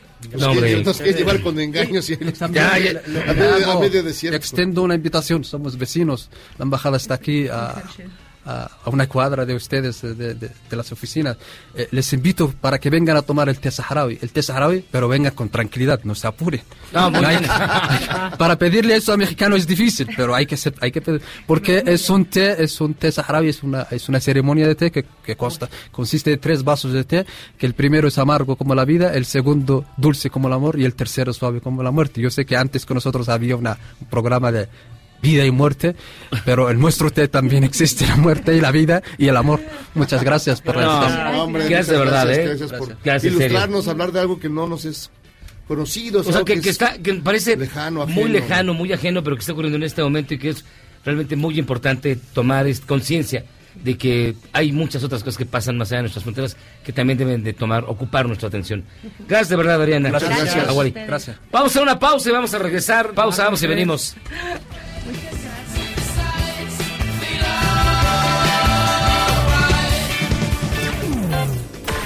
Charros contra Gangsters es la suma absoluta y universal de la cultura, la información y el entretenimiento. ¡Ja! No es cierto, pero siempre quise hacer una cortinilla igual a las de otras estaciones. ¡Regresamos! Este podcast lo escuchas en exclusiva por Himalaya. Si Javier Lozano regresó al PRI, Es volver al pasado y para muestra un botón. ¿qué les hizo pensar que nosotros no volveríamos al corte?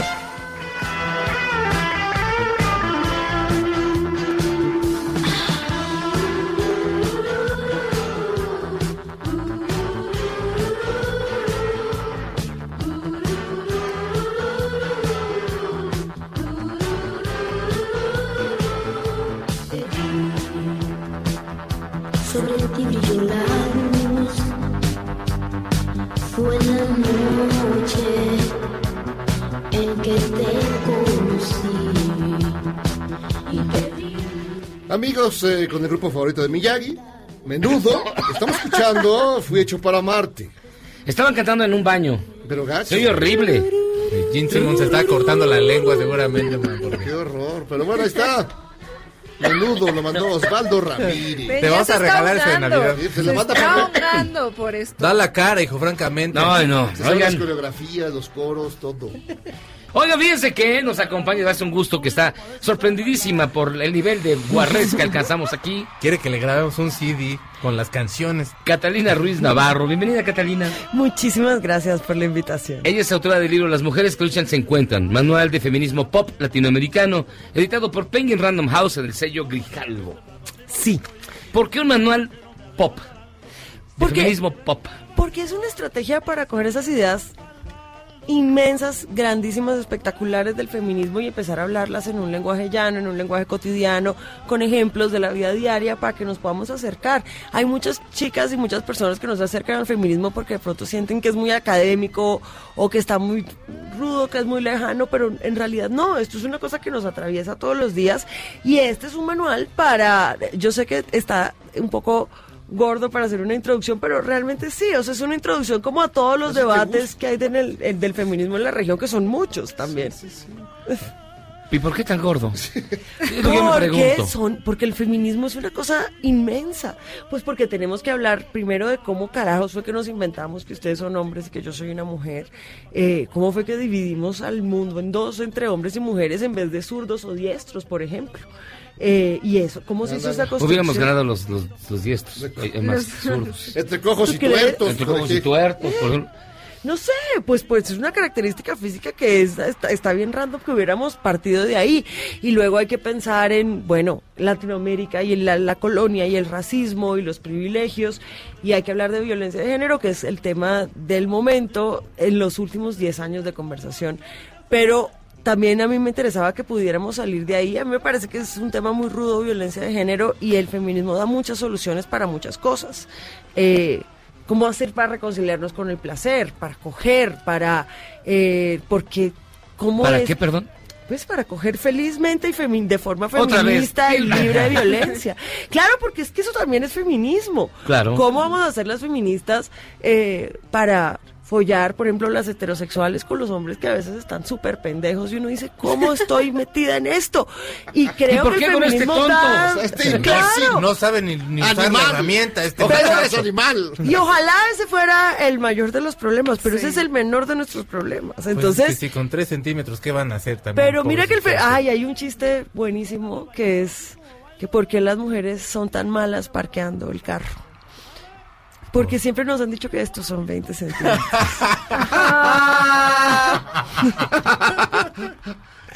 Pero... Muy chistoso para ustedes, ¿no? Pero sí son 20 centímetros. Sí. Ah, sí. Pero, Sí. pero se trata, o sea, el feminismo parece que fue una cosa muy lejana, pero pues también es una cosa que se nos mete en la cama y se nos mete en la vida cotidiana y que tiene que ver con el amor y cómo hacemos para tener un amor que no sea como el de las telenovelas, que es que siempre está bastante gacho, la verdad, No así realista. de dependencia, drama, angustia, De cómo esperar que la tener- rescaten, ¿no? Claro, o de que los manes sientan que si no están ahí rescatando, haciendo su papel de machos, no pueden, no pueden tener una relación con alguien. Y yo creo que esas son cosas que tenemos que hablar todas y todos los días. Entonces, pues es un libro sobre eso, sobre cómo el feminismo nos atraviesa en la vida cotidiana. Y es solo la introducción. Oye, es solo la introducción. Eh, pero eh, el, el- el feminismo para, para muchas personas a veces resulta como muy agresivo contra los hombres. Y no es así, ¿o sí? Ah, Pues depende. Mira, te voy a decir, los hombres son bien agresivos con las mujeres. Claro. Entonces hay que partir de ahí. Ajá. Y hay muchas mujeres que de pronto vivieron violencia, vivieron violencia sexual, vivieron violencia física a manos de tipos que además eh, podían estar en su familia, sus padres, en quienes confiaban. Y yo creo que ellas tienen todo el derecho a odiar a los hombres. Me parece que eso es legítimo. Pero odiar y discriminar no es lo mismo. Porque que ella odie a los hombres porque tuvo unas terribles experiencias no hace que los hombres les vayan a pagar menos o que los vayan a exponer a violencia o que vayan a perder derechos o no vayan a poder votar. No, no les hace absolutamente nada. Ella tiene sus emociones que son legítimas y esa diferencia tenemos que hacerla. Y claro, te voy a decir una vaina. Para los hombres sí tiene que ser intimidante el feminismo. Si tú eres un hombre y le estás entrando al feminismo y no te sientes incómodo, no estás entendiendo de qué va. Y entonces, claro, hay muchos manes que no pueden soportar esa incomodidad porque no están acostumbrados a sentirse incómodos. Una cosa en la que las mujeres sí tenemos muchísima cancha, pero eso es importante porque se tienen que cuestionar. Y por ejemplo, eh, eh, autoras, que, digamos, muy relevantes como Simón de Beauvoir, que, que de pronto puede resultar compleja para, para una lectora, ¿le das un- también una, una mirada pop? Sí, y mira que hay una cosa que es, es interesante del ejercicio del libro y es que muchas de las discusiones que estamos teniendo sobre feminismo se están teniendo en inglés y los libros no están en español. Entonces muchas de las citas del libro que son de, de unas chicas que son unas cracks pero que están pensando en inglés son traducción directa mía, porque no tenemos esos libros en español todavía y es un poco como bajar la bola del debate. Y luego hay un montón de conocimiento que se produce en Latinoamérica, pero que no está en los libros, porque está en las comunidades, está en las comunidades rurales, está en las comunidades de mujeres feministas indígenas, en las afrofeministas. Entonces hay que ir y preguntarles y hacer las entrevistas. Entonces como que fue un ejercicio de hacer un puente entre esas dos realidades y ahí está lo pop, en hacer que todo ese conocimiento que hacen tantas mujeres pueda ser accesible en una guía que pueda ser práctica, que se pueda usar como libro de consulta, pues además para la vida diaria. En el trabajo, por ejemplo, ¿cómo pueden ustedes detectar? O sea, supongo que vienen como situaciones de trabajo, no sé. Pues- ¿Cómo, lo, ¿Cómo detectas, digamos? Pues mira, una cosa que está cabrona es que a las mujeres nos explotan un chingo. Y Mm. esto y esto en nombre del amor. Entonces, resulta que sí, Yo te porque amo, Yuyis. Resulta que, ay, que la mamá limpia. Miren, nadie, nadie, nadie lava los platos por amor. Uno puede lavar los platos con amor, por la familia, y bueno, alguien lo tiene que hacer y ok, pero nadie lo hace por amor. Y hay un montón de mujeres, y especialmente en nuestros países, trabajando 25 horas extra de trabajo doméstico a las que hacen los hombres todas las semanas y las mujeres que tienen pareja 29. Y eso, ¿sabes cuánto costaría? Incluso el trabajo emocional que hacemos todas las veces que estamos a los hombres a nuestro alrededor diciéndole, ay, sí, cortaste con ella, ay, ¿qué vas a hacer? Ay, tú puedes, campeón. ¿Sabes cuánto cobra un psicólogo por eso? Mil pesos. Y nosotros hacemos más o menos una hora de trabajo emocional al día con los hombres a nuestro alrededor. Esos son 30 mil pesos al mes. Y eso es una diferencia de trabajo que, oye, ¿por qué llegamos cansadas a trabajar? 25 horas extra estamos haciendo trabajo no reconocido en la casa. Y ahí se empiezan a ver las brechas y las diferencias. Esas son discusiones que tenemos que tener. Pero digamos, Sí. ¿los hombres están dispuestos, abiertos a estas discusiones, estos debates? ¿O, o no? No, yo creo que muchos no, ¿sabes? Yo entiendo por qué. Porque el feminismo es una revolución de poder. Y nosotras lo que estamos diciendo es, el poder está distribuido en el mundo de manera injusta. Eh, y en el caso del género está concentrado en los hombres, en cierto tipo de hombres, blancos, educados, heterosexuales. Un No es nada de eso, Jairo. paradigmático. No, tú tampoco, ya estamos ya que- estamos alivianados, fuera, Ya lo hicimos. ya- ni blancos, ni No, heterosexuales. pero ni- escuchen lo que decía de sentirse incómodos. Es que me parece muy bien que se sientan ¿viste cómo nos incómodos. sentimos incómodos? Miren, si, yo, si no se están sintiendo incómodos, yo no vine. Si a uno, a unos le, si uno trae una feminista, la invitan que es para sentirse incómodos. O sea, para eso nos, a- en ese es nuestro trabajo, el de las feministas. Pero ¿cómo pasar esa parte de la incomodidad? Lo que pasa es que no puedes, a ver, muchas veces como que nuestra cultura nos ha dicho que tenemos que huir de esos sentimientos, pero yo creo que hay que quedarse ahí un ratico, los sobre, especialmente los hombres. A las mujeres del feminismo nos da es más como rabia porque empezamos a darnos cuenta de todas las violencias que hemos hecho, pasado, eh, todo el trabajo que hemos hecho gratis, y eso empieza a dar un montón de rabia y a los hombres los empiezan a sentir incómodos porque se empiezan a sentir culpables, pues porque, bueno, vivimos en una sociedad machista, todos somos machistas de fábrica, pero los que ganan con ese machismo son los hombres. Entonces eso claro que produce incomodidad y yo creo que toca quedarse ahí un ratico y vivirla y aguantarla y ver ahí cómo se siente para que uno de verdad pueda decidirse a decir, oye, pues yo no puedo seguir haciendo esto. Ok, soy machista de fábrica, pero ahora que sé que esto es machista y que esto produce violencia y que esto hace que las mujeres tengan una vida más culera, ¿por qué lo voy a seguir haciendo? No hay razón para eso. Ya me siento muy incómodo. Muy terrible. Ya vámonos, vamos. Todavía te falta. Ay, no, Que no. se tienen O sea, que porque quedar todavía te falta porque se supone que te tienes que quedar ahí a Oye, vivir son un rato. 600 páginas de incomodidad para ustedes. Para las chicas, yo creo que, yo espero que, que sea una herramienta para que se enfrenten a la vida diaria y para que tengan vidas más justas, eh, más libres, más felices en la vida cotidiana. Digamos que también va a servir como para las mujeres para darse cuenta de muchas cosas, ¿no? Claro. Que quizá ven como muy normales o vemos como muy Pues de hecho, normales. el prólogo está escrito por Tamara de Anda, que es una gran amiga y que es también la autora del libro Amiga Date Cuenta, que también es un libro de feminismo, pero para niñas. Y entonces sí, o sea, yo creo que uno empieza el libro... Ah, plaqueta. Sí, exactamente. sí. El libro, mira, es realmente de nuestra vida cotidiana. Arranca hablando de la regla, de cuál es el pedo que tenemos con la regla, por qué no hablamos de esto en, en voz alta, qué significa para los impuestos. Por ejemplo, hasta hace poquito en Colombia había un impuesto de 16% a todos los productos de gestión menstrual. o que la escondes, ¿no? Así de, claro que uno no puede hablar de eso cuando es una cosa normal de la vida. Arranca por ahí porque esas son cosas de la vida cotidiana que hay que empezar a sacar del closet. Y creo que mucho del libro son así trapitos al sol, pero son conversaciones que las mujeres tenemos que empezar a tener en lo público. Porque mira, ese chingado impuesto, 16% por los productos mensuales. Eso es un impuesto por ser mujeres. Yo no sé si en México estamos pagando ese impuesto, pero si lo estamos pagando es hora de que empecemos a organizarnos para tumbarlo porque en Colombia se pudo y aquí también. No, no, No se sé, paga ese impuesto, pero pagamos impuesto de todo, así que pues No, ahí pero sí estamos igual. Es No, pero canasta de- familiar, no. impuesto rosa, ¿no? O sea, Claro. que las cosas que son como para mujeres, a- aun siendo las mismas, caras. son más caras. Como, Oh. como no sé, las navajas para depilarte o Que son este... cosas Hasta así. plumas para escribir, si son rosas, son más caras. Claro, imagínate, vivir pagando más por las mismas O chingaderas. las, las camisetas. ¿De verdad? No, pues la verdad sí qué, creo. a qué ver. comodidad. Sí hay que leernos el libro, porque si no, de verdad, tenemos una cara de turistas nosotros que sí no podemos. ¿Qué vas a decir tú, niño, o qué? No, está Ah. leyendo un comentario. Ahora, este, eh, una vez le- leído Ajá. este, este, este texto, digamos, ¿hasta cuándo, cuándo crees que se puede mover? ¿Hasta dónde llegará la gente que lo lea? Que, le- que el Ay, mira, yo espero que... ¿Cambiará, ¿Se cambiarán las cosas a un, a un corto plazo? ¿Tú Sí, crees? yo espero que, el- que las personas que lo lean lo terminen y se, y, y se digan Pues- feministas con orgullo y que salgan a las Es calles que- en todas las marchas feministas y empiecen a defender esto en todas partes. Esto, esto deja atrás al, digamos, no, diga- no diré el antiguo feminismo, sino el feminismo clásico. Como que hay un enfrentamiento entre las nuevas fe- feministas y el feminismo clásico. Pienso,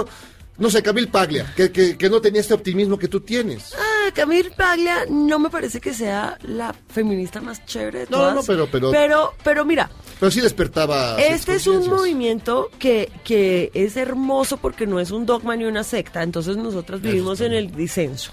Y hay muchos feminismos y estamos todos en discusión.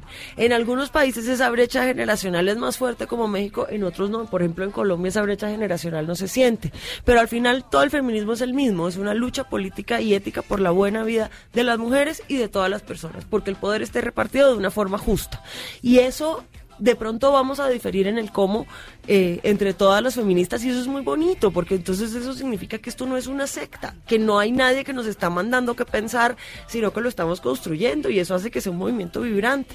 Entonces esas diferencias al contrario son lo mejor que tiene el feminismo y yo creo que dejar atrás es que es difícil porque mira, en México y en Latinoamérica tenemos unas realidades que van en paralelo y tienes unas mujeres que están viviendo unas realidades ahí sí que ya están peleando por derechos de identidad y hay otras que todavía están diciendo que no las maten.